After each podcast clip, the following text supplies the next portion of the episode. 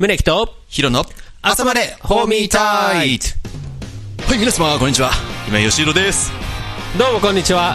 明日は今日、今日は明日です。いきなり詩人的な？そうですね、哲学的なことを言って申し訳ない。最高じゃないですか。そうですよ。哲学のパパと呼ばれてますから。あ、そうなんだ。はいソクラテス的な？そうなんですね。そこら中にいるやつとはまた一味二味違うぞという。はい、という中本ソクラテス宗樹とお送りしております。朝までホーミータイト。収録しているのは7月の23日午後8時38分になったところです。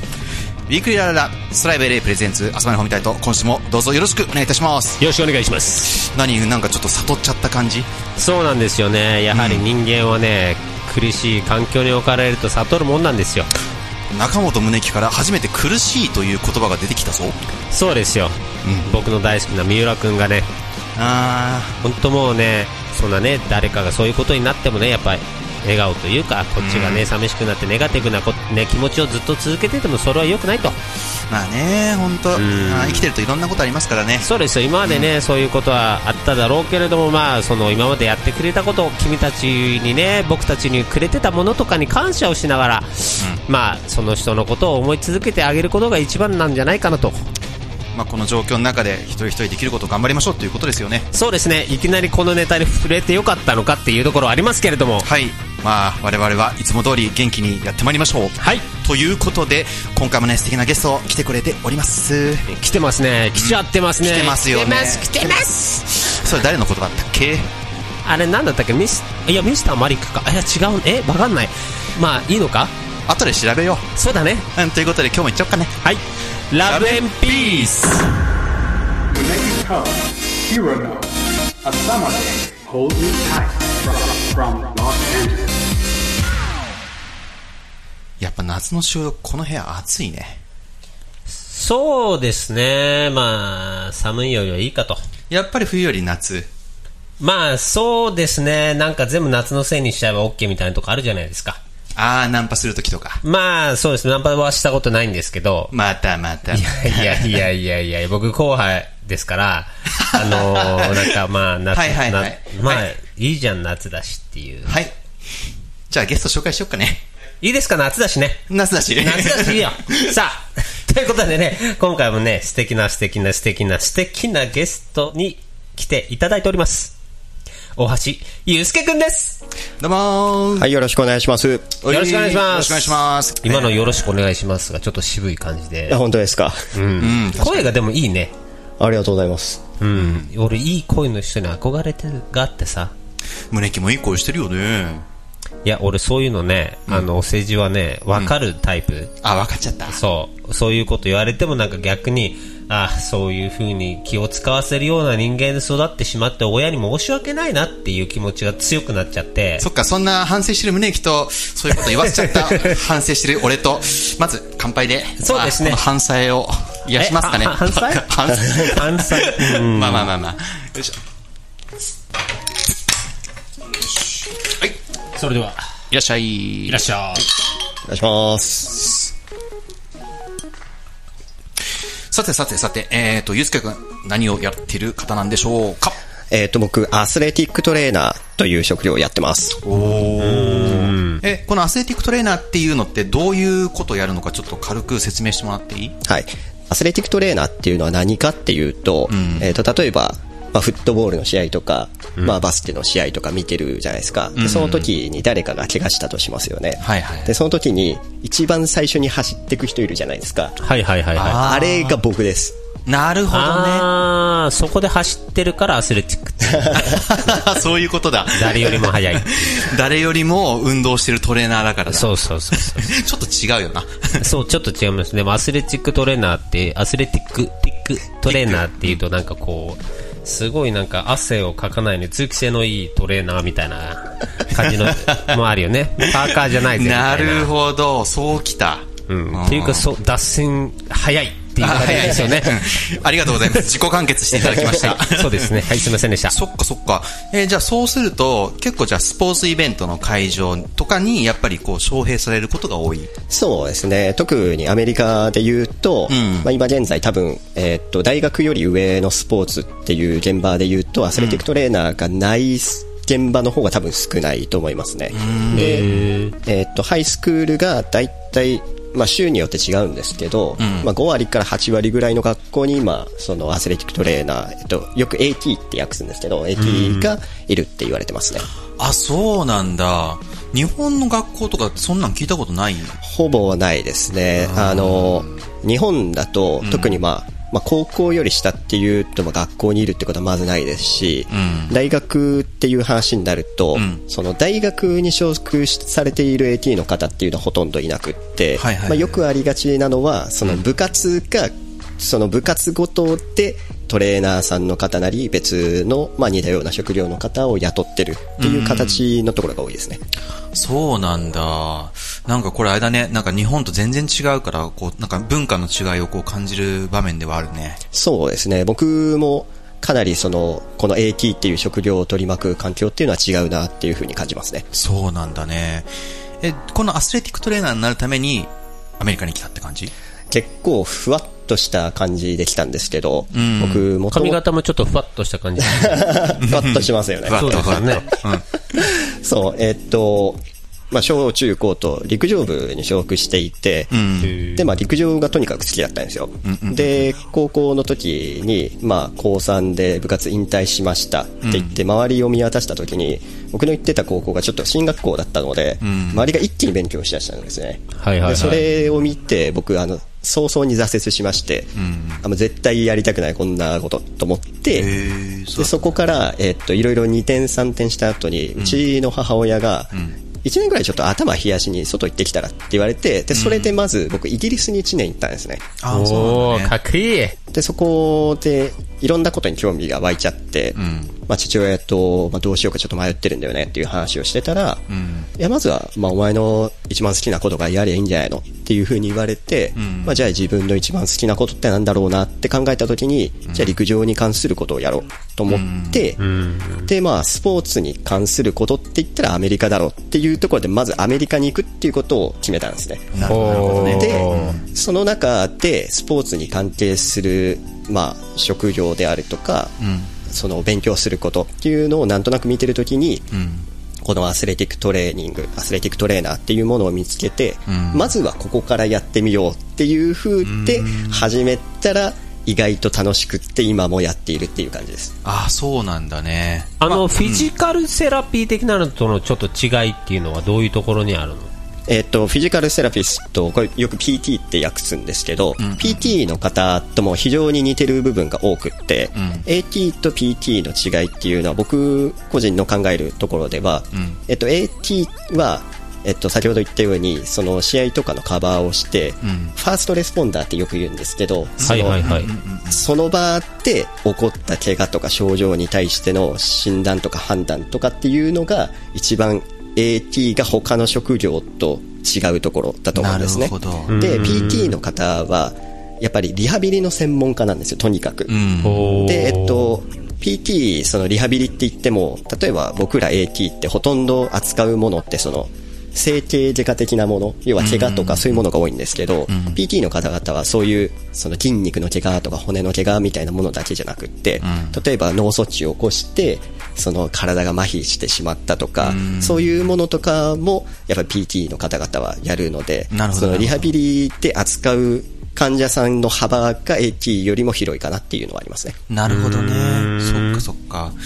例えばだけれどさ、こう試合中に、まあサッカーの選手とかでたまにこう聞くけど、あの、多分心臓発作で、はいあの倒れてしまったっていう、はいはいまあそういう方とかも、処置を施す対象になるわけだよね。そうです。そうなってくると、単純に例えばサッカーで起こりやすい怪我、例えばこう野球で起こりやすい怪我っていうこと以上に、いろんな知識がないと、その場でもうすぐ判断ができないっていう状況だよね。そうですね。なんで、あの、さっきも言ったように、そこが僕は一番 AT の仕事だと思っていて、ん。その、要は、スポーツ現場とかで、まあそういう、えー命に支障が出るかもしれないようなものっていうののそのものが起こってから、えー救急車が来るまでの5分であり10分であり、そこの場をいかにつなげるかっていう部分が AT の根本だと僕は思ってます。なるほどね。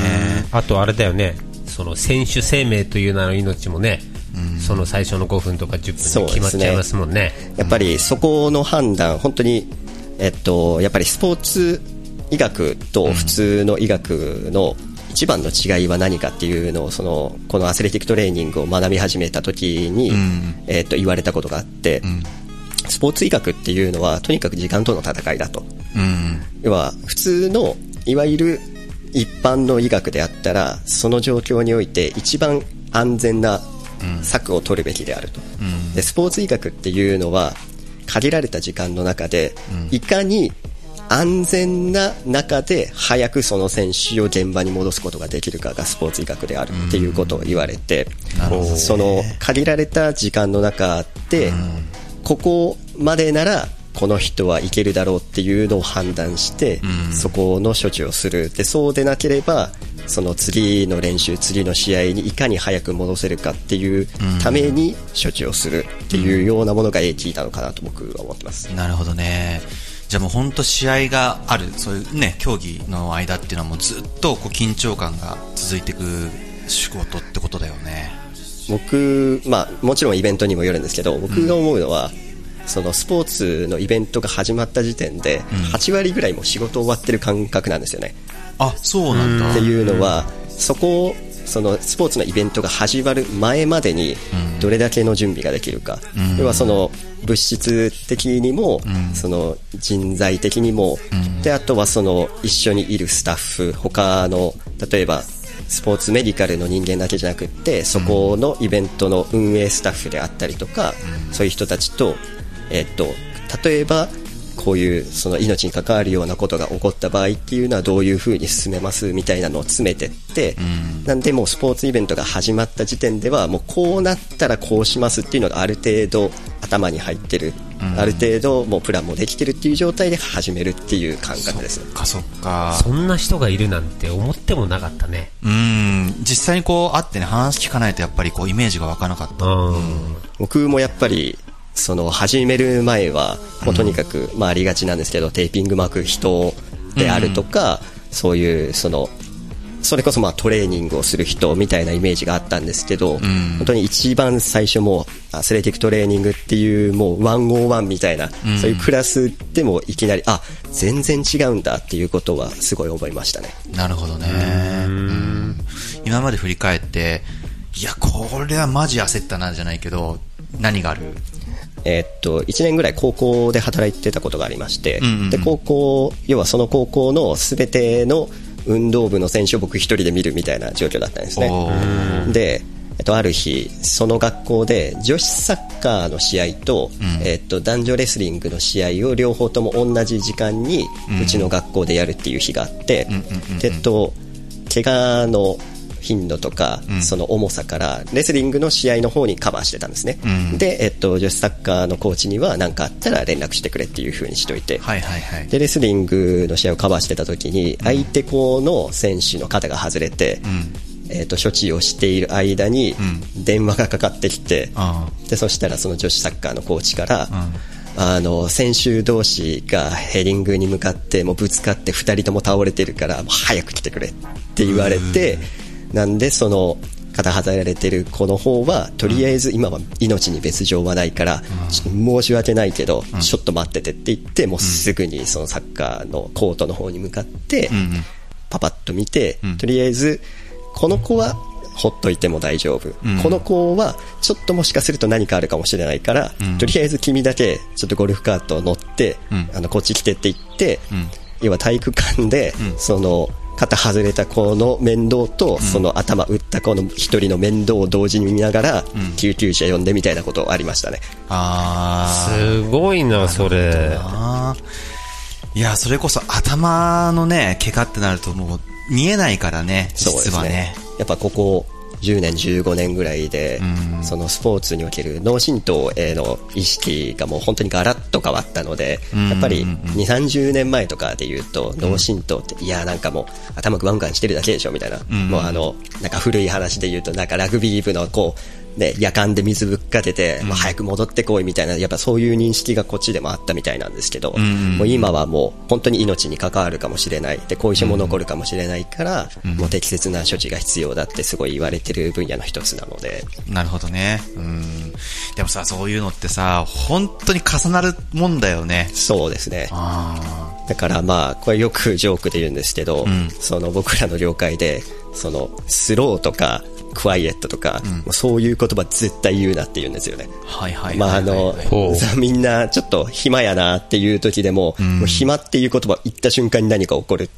もうちょっとジンクスみたいになっちゃってて、なるほど。もうだから、あの、誰かがうん。暇やなって言った瞬間に、んもうバッてみんなで指さして、んはい、次誰か来たらお前がやるんだぞみたいな感じで。なるほどね。そうそうそう何もないに越したことはないっていう話だからね。まあもちろんこう仕事に対してのそこ達成感を感じる瞬間っていうとやっぱりじゃあそういう意味ではこう治療した人が元通りに戻ってくれた時っていう形になるのかな。そうですね。あの、僕自身はその人のためにやってるっていう気持ちはあんまりなくって、僕は自分が楽しいからやっているっていう感じなんですけど、その自分が楽しいことをやって、ん人を助けることにつながって、その人から感謝をもらえるって、なんて美味しい仕事なんだって思いながらやってます。へえ、いい確かにね、ね。美味しいね。そうそうそう。そっか、でもそういう風にね、自分のこのやってる、この仕事に対して誇り持ってるってのは素敵なことだからね。いや、本当に、こう、ラッキーだったなと思います。これに巡り合ったのが。うん。ちなみに今楽しいっていうキーワードがあったけど、はいどこの部分が一番楽しさを覚える？そうですね。僕でも、えっと、今、散々この AT のどっちかっていうと、試合のカバーとかそういう話をしてきたんですけど、んどちらかというと僕、そっちよりも、んその、選手の体を見てる時とかの方が楽しくって、体を見る。うん。要はその、特に僕、結構長いこと、陸上選手に関わってきたんですけど、うんうんうん。アメフトの怪我とかってやっぱりそのタックルされて、こう外傷があるみたいなのがやっぱ多いんですけど陸上の怪我ってまあコンタクトスポーツでもないし個人競技なので、もう本当に8割9割とかがそのハムストリングがちょっと痛いとか膝痛いとか、そういう何かが積み重なって起きた症状っていうのが多いんですよね。でそういうものって、絶対何かしら原因があるはずなんですよ、そのその人の体の使い方とかになるほどなるほど。なのでそれを見つけていく作業っていうのが結構楽しいなって思いますねなるほどね。うん。そういう意味で言うとさ、やっぱダンスであの結構胸き膝痛めてるじゃんね。まあでも怪我は絶えないですね。怪我僕は多い方なので。うんしかもなんかその外傷があるパターンっていうよりは、例えば酷使しすぎたりとか、多分なんかまあ、ダメな方向に足がいっちゃったとか、そういう感じのパターンのことが大概なので、なるほどな。うん、だから AT とかいてほしかったですね。そうですね、最近徐々にそのパフォーミングアーツの方にも AT なり、まあ、他の分野のスポーツメディスンの方が徐々に広がりつつはあるんですけどやっぱりふ一般的ないわゆるスポーツって言われる現場に比べるとまだまだなのでなるほどねパ。フォーミングアーツの方にももっと増えていったらいいのになとは思うんですけどあれも結構忍耐力勝負なあのバレエとかもああ、はいはいはいはい。すごい怪我してるけど、それでもやらないといけないみたいうなのとかそなんですよね、その僕一時パフォーミングアーツにもついてたことがあってまだ学生の時なんですけど、うんうん。で思ったのは結構パフォーミングアーツ特にダンサーの方って陸上選手と僕は似てるなって思ってて、ん。要は陸上選手もそのダンサーの方も自分の体をすごい分かってる。要は少しの、えー、と違いっていうのにすごい気づいてくれる。はいはいってはいう感じで、あとまあさっき梅木さんもおっしゃったように、ん。やっぱりダンサーの方の怪我もそういう外傷っていうよりそういうの何かが積み重なって起きた怪我っていうものが多いので、うーん。結構僕はパフォーミングアーツの方を見るのも楽しいなって思いますね。ああ、そうなんだね。でもさ、もう、こればかりはもう体をさ、酷使し続けるものであるから避けられないことなのかなと思うんだけど、これ実際やり方を変えれば、まあ、その、怪我がは起こるタイミングを例えば先延ばしするみたいなことはできるっていう感じなのかな？まあ、まず、怪我をすべて予防することはできないとは思うんですよね。もちろん。ただ、確率を減らすことはできるのかなっていう、体の動きを変えることで。その、その人それぞれの持って生まれた体もあるし、その人の動き方、その人のやっている種目、スポーツ、まあダンスであったりっていうのでも、やっぱいろいろ変わってくることは変わってくるんですけど、その中でも多少できることはあるのかなっていう。なるほどね。うんうん。アスレティックトレーナーのその仕事というかやれることの一つに一番最初に来るのは実はプリベンションなんですよね。要は予防っていう部分が来て要は怪我をさせないことがまず僕らの一番の最初の仕事であってでそれはどうやってやるかって言ったらもちろんそういうえっと、体の動きを見て、うん。ちょっとこういう風な動きを使えるようにこういうエクササイズとかストレッチとかやったらどうっていうのも予防の一つですし、なるほど、なるほど。まあ、違う角度から言えば、うん例えばそのその日使うフィールドとかをうんちょっと事前にチェックしといて、例えばサッカーの試合がある時とかに、うんなんか大きな穴開いてないかなとか、なんか変なもの落ちてないかなとか、そういうのを取り除くのも予防の一つですし、なるほどね。ああ、そこまでやんねや。すごいな。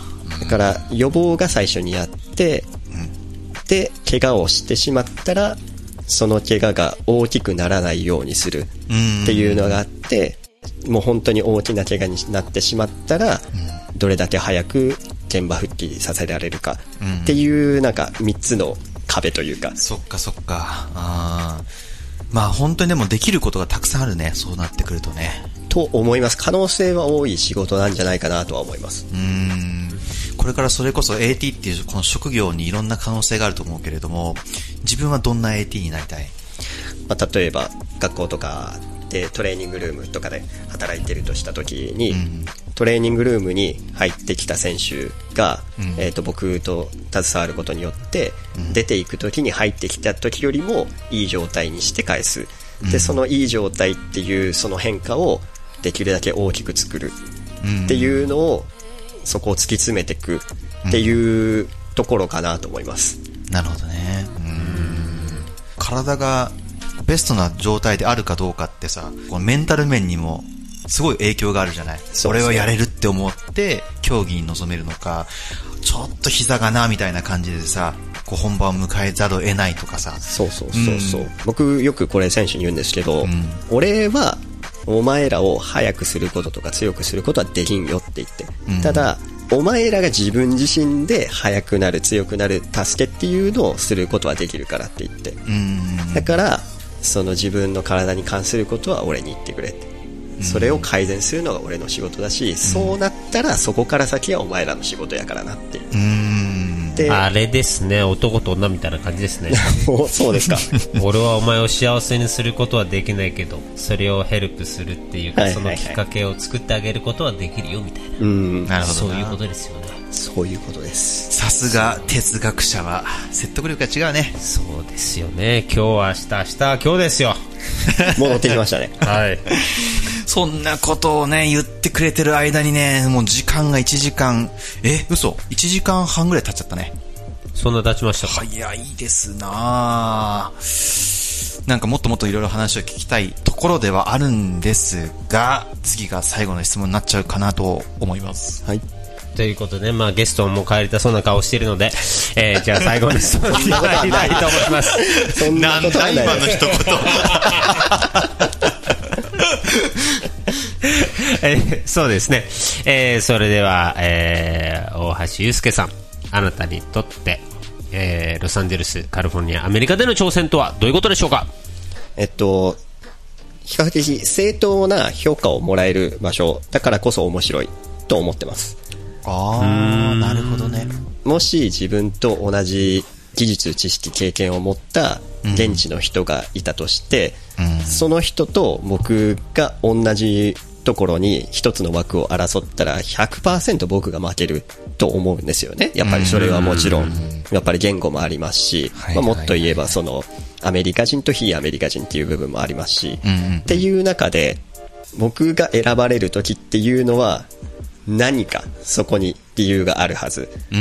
で、その理由っていうのを比較的正当に評価してもらえる場所だと思っていて、なるほどな。はいはいはいは要は、この人と比べて、ユうスケはこういうところがこうだったから、お前の方がいいと思うよっていうものを、分かりやすくちゃんともらえる場所かなと思っていて、なるほどね。で、それっていうのは、まあ、分かりやすいし、やっぱりモチベーションにもなる。ああ、そこを評価してもらえるんだ。じゃあもっと頑張ろうとか、あそこで負けたのか。じゃあ、もうちょっとここやってみようかなとか、そういうのが面白いなって思いますね。なるほどね。まあだって言うならばさ、このビザを出してでもお前には来てもらいたいっていう、そういううことだもんね。はいあーどう？そういう意味で自分は他の人に負けないものっていうのはやっぱりちゃんと持ててるなって感触はある？ああ、これってそんなに評価してもらえるんだっていう部分で言うと、まあ日本人で良かったなと思うのが、多分普通に自分ではやってるつもりでも、お前めっちゃ真面目やなみたいな感じで言われる。っていうのはやっぱ一番最初にありましたね。あ、もうこの感じでやっていけば、そういう評価をもらえるんだ。じゃあもっとこの感じでやっていこうって思いましたし。なるほど、なるほどな。うんまあ、あとは、その言語のところで壁がある分、他の人よりもコミュニケーションというものに重きを置いていると思います。その現地の人よりもやっぱり自分の言葉がちゃんと伝わっているのか、うん。相手の言葉をちゃんと聞いているのかっていうところを多分、やっぱり自分自分よりも技術とか知識とか経験とかある方っていうのはいっぱいいますけど、そういう方と並んだ時にそれでも自分が取ってもらえる時っていうのもあったりして、うん。でそれはなぜかって言ったら結局その AT としてうんぬんっていうよりも、うん。その働き方であったりとか人との関わり方であったりとか、うん。そういうところを意外とこっちの人は見てるんだなというか、うーん。なるほどね。だからこれ何をやるにしてもそうだけどさ、これからまあアメリカでね、こう何か挑戦をしたいとか、自分で道をこう切り開いていきたいっていう人にとって、今日のこの言葉っていうのはすごい希望になるよね。そうですね。日本人でよかったなっていうところなんじゃないですかね。これって本当に。ねヒロも多分まあ感じることもあるだろうし、んまあ俺も全然感じたこともあるんだけど、うん。でもこの真面目さがさ、ちゃんと評価されて必要とされるっていうのがさ、まあ確かに本当にこの正当に評価される場所がここであるっていう、さっきのね、答えに行き着くのかなと思うよね。うん。まあ、今日のね、エンディングに関しては、胸キを、はい あの、サンプルとして、はいあの、実際にカードを見るときにどんな形でやってるのかっていうのをはいちょっと施術をしてもらって、まあ、その感想をね、聞こうかなと思ってるので、もうちょっとお付き合いいただけたらと思います。はい。ということで、今回のゲストは大橋祐介さんでした。どうもありがとうございました。ありがとうございました。